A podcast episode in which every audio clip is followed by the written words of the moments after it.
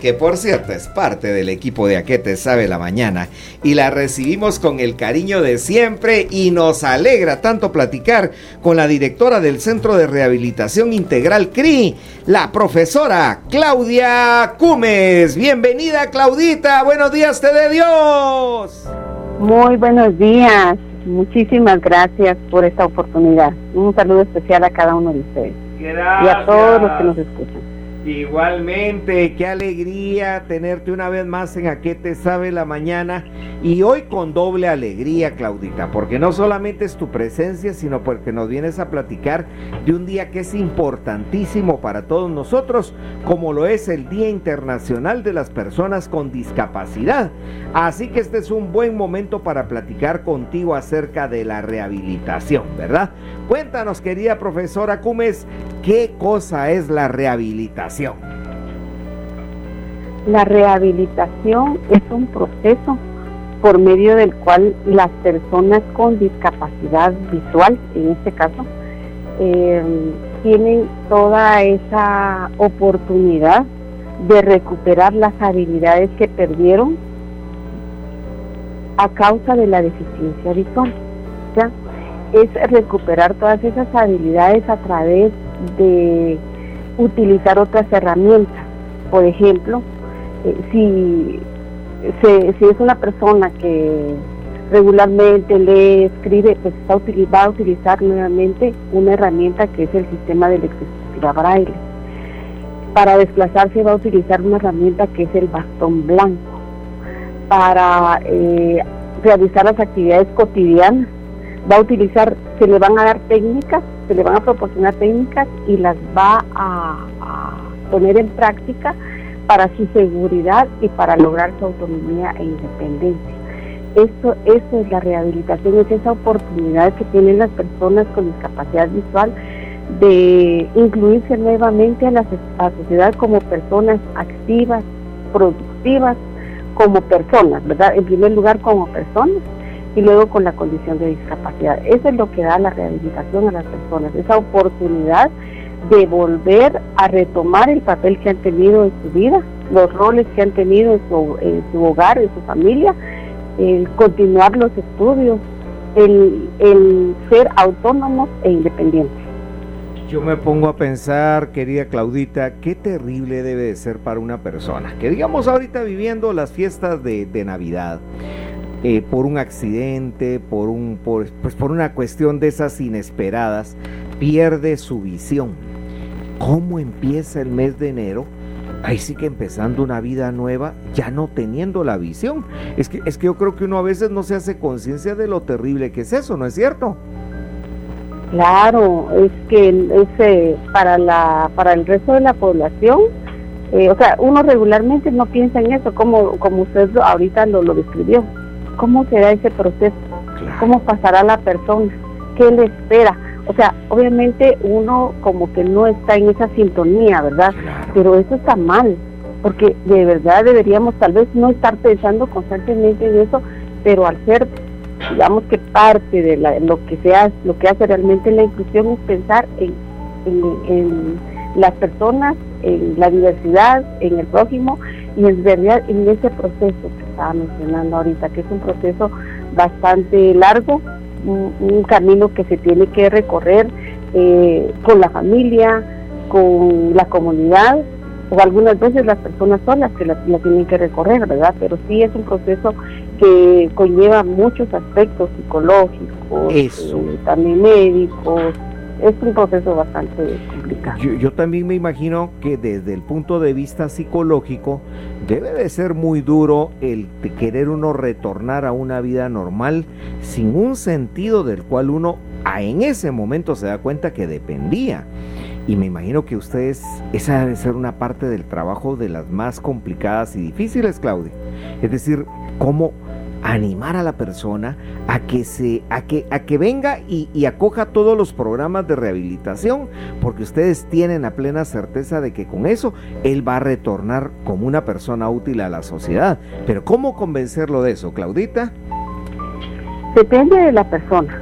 O sea a la persona se le ofrece se le ofrecen los procesos de rehabilitación, las facilidades que se tienen, las herramientas, la tecnología, pero en sí la decisión es de la persona y es una decisión respetable definitivamente. Sin embargo, el Benemérito Comité en los diferentes centros y programas de rehabilitación tiene equipos multidisciplinarios. Y en este aspecto el trabajo de psicología es bastante fuerte, ¿verdad? Porque sí está toda esa etapa, ¿verdad? Por la que pasa la persona con discapacidad, eh, la etapa de duelo y la negación, o sea, todas esas, esas etapas previas en las que el psicólogo tiene un papel bastante importante en hacer conciencia en la persona de la, de la nueva condición que tiene, pero como vuelvo a repetir, es la persona quien toma la decisión. Cuando la persona llega a un centro de rehabilitación, cuando da eh, los primeros pasos para llegar al centro, centro de rehabilitación, ya sea con una acompañante, con un familiar o por su propia cuenta, ya está reconociendo que necesita de un proceso de rehabilitación para incluirse nuevamente a la sociedad. Y eso para nosotros realmente eh, como equipo multidisciplinario pues es de gran ayuda porque eh, la persona ya tomó la, primer, la decisión, ya, ya dio el primer paso. Entonces eh, es como que para, es más, más fácil, ¿verdad? Que vaya comprendiendo y que vaya aceptando la condición en alguna medida, o aprender a vivir con la discapacidad más que todo, y para nosotros pues es más fácil irle brindando las herramientas que necesita para que logre ser independiente. Qué, qué, cosa más importante realmente. Mi querida Claudia, voy a tener que ir al corte, pero te ruego por favor te quedes en, en línea, porque si seguimos platicando aquí, Paulita se muere de ganas por hacerte una pregunta y la haremos cuando regresemos. ¿Me haces...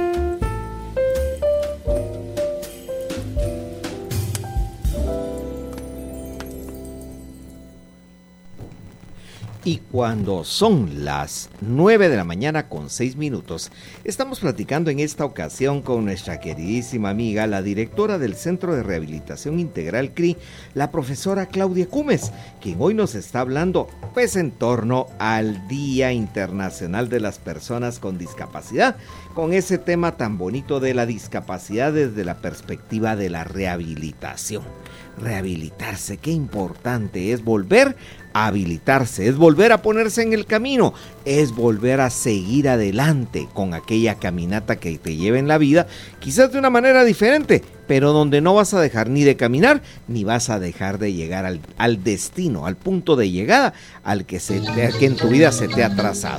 Así que miren, qué importante poder platicar con las personas que hacen realidad esto, con eh, nuestras personas con discapacidad visual o auditiva. Paulita, tú le querías preguntar entonces a la profesora Gómez. Claro que sí. Buenos días, Claudita. ¿Cómo se encuentra el día de hoy? Muy buenos días. Bastante bien, gracias. Qué bueno, es un gusto siempre platicar con usted porque nos cuenta tantas cosas interesantes. Claudita, ¿cómo influye la familia en este proceso de rehabilitación?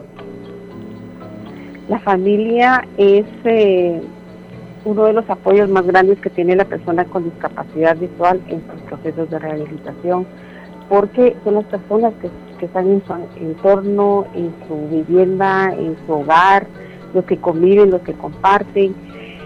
Tienen una gran responsabilidad al principio, desde que la persona adquiere la discapacidad, ese, ese apoyo moral, muchas veces también ese apoyo económico, porque eh, en algún momento los roles cambian si es el padre del hogar el que adquiere la discapacidad, pues cambia su rol, ¿verdad? Porque como lo mencionaba hace un rato el compañero eh, en la introducción, eh, si ahorita para la Navidad cambia nuestra condición por una, una deficiencia visual que adquirimos por algún accidente, pues cambia todo, cambia la vida.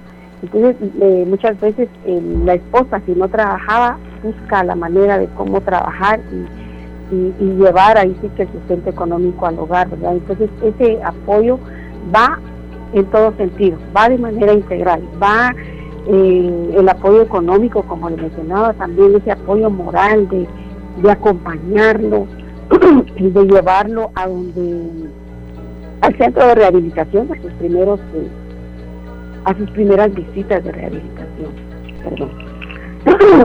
a sus primeras visitas de rehabilitación, a, sus primeras clases, a ver la manera de cómo eh, los hijos se involucran.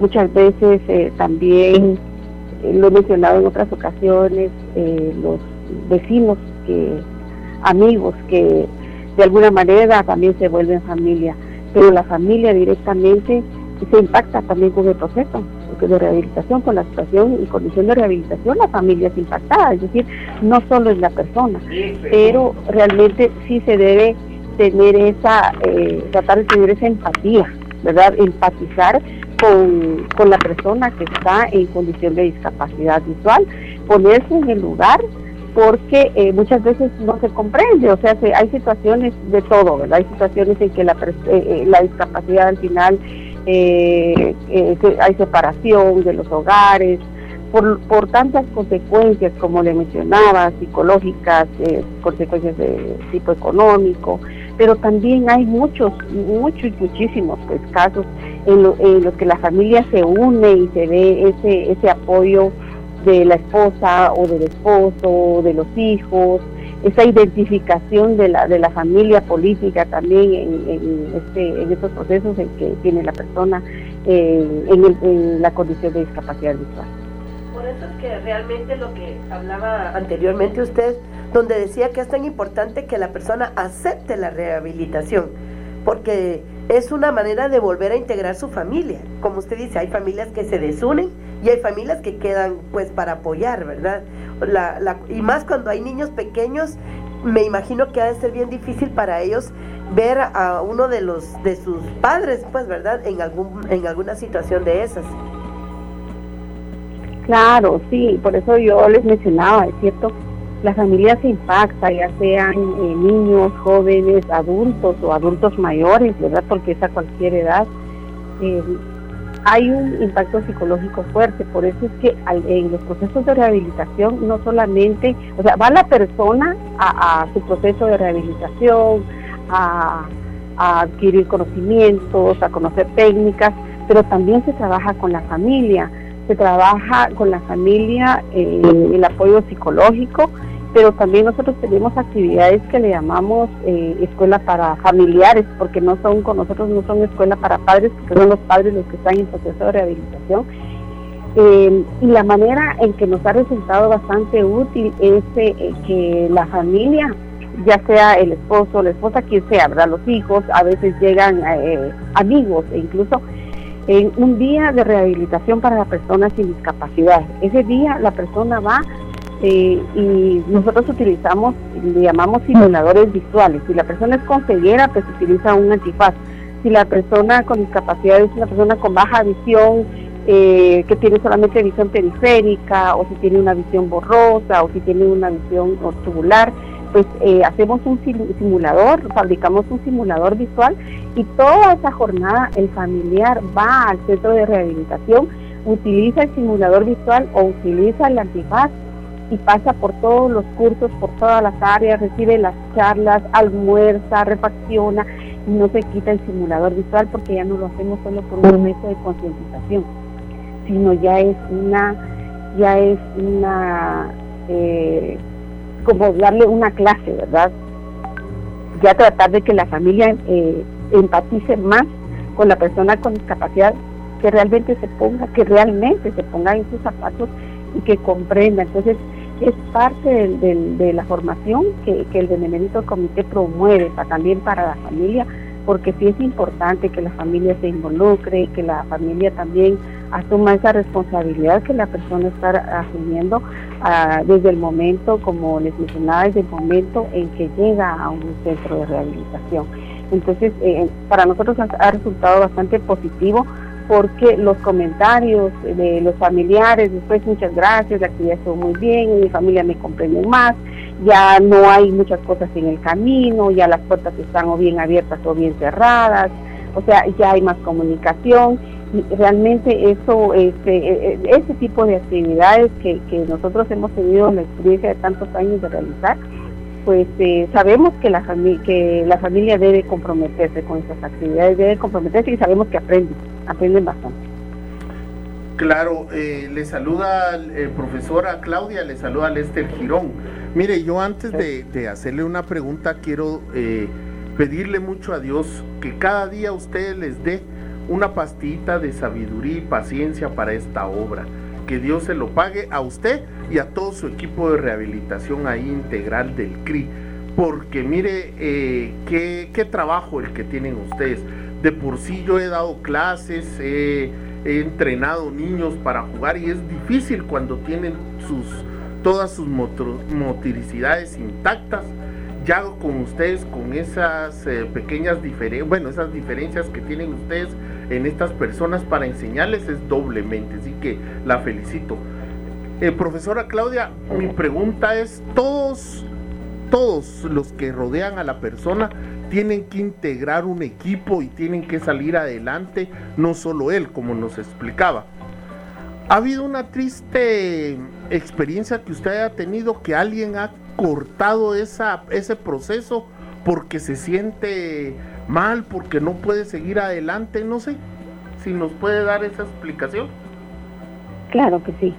Pues en primer lugar quiero referirme a lo que usted mencionó al principio, ¿verdad? Que no era una pregunta, sino que un comentario respecto a las bendiciones. Muchas gracias. Quiero comentarles que nosotros siempre en el trabajo, pues hemos eh, tratado de hacer conciencia eh, con el personal de que lo que hacemos realmente es eh, ayudar a las personas y es una bendición para nosotros. Además, de que las bendiciones las recibimos a diario de parte de las personas con discapacidad visual, siempre hay un, agradecimiento, siempre hay una bendición de todos los días, eh, ese reconocimiento que yo siento que a nosotros nos, nos ayuda, pero demasiado, ¿verdad? Porque, y, nos motiva para hacer mucho mejor nuestro trabajo. Por otro lado, eh, respecto a su pregunta, si alguna persona se ha sentido tan mal que ha dejado la, el proceso de rehabilitación, pues obviamente eh, sí hay diversos, diversas razones, diversos motivos por los cuales eh, la persona inicia y posteriormente ya no continúa. Es, es eh, son casos muy esporádicos, ¿verdad? No es lo que regularmente sucede, pero sí hay de todo, claro, yo no le voy a, decir que no.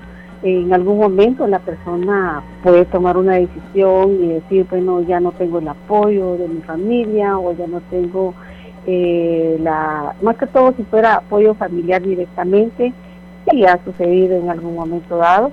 Sin embargo, cuando, cuando la persona deja de llegar por alguna situación socioeconómica, que porque no tiene para el pasaje, que porque no tiene, eh, ese día no tenemos para comer y mejor preferimos comer y no ir al proceso de rehabilitación, pues como les mencionaba, tenemos equipos integrados interdisciplinarios donde eh, a cada persona pues se le hace un estudio y se le da seguimiento. O sea, ¿por qué no vino fulano de tal? ¿Por qué no se presentó? Es que mire, mi situación económica está muy mal. Entonces, la verdad es que hay apoyo, hay bastante apoyo y, y, se dan pues ayudas muy especiales cuando la situación es de esa manera. Otro aspecto bastante importante de resaltar es que en el proceso de rehabilitación que tenemos acá en el centro de rehabilitación de la ciudad capital es que a las personas se les brinda su, almuerzo en el día. Entonces, esa es una gran ayuda para la familia y para las personas. Y la verdad es que sí es una gran ayuda. son alimentos que se preparan ahí mismo en la escuela técnica y lo preparan personas con discapacidad visual también, precisamente. Entonces, eh, sí se, se busca la manera de cómo apoyarles, pero sí se han dado situaciones, obviamente, de que en algún momento dado y pues ya no, pero muchas veces regresan, o sea, se van un tiempo y luego retornan a los procesos de rehabilitación.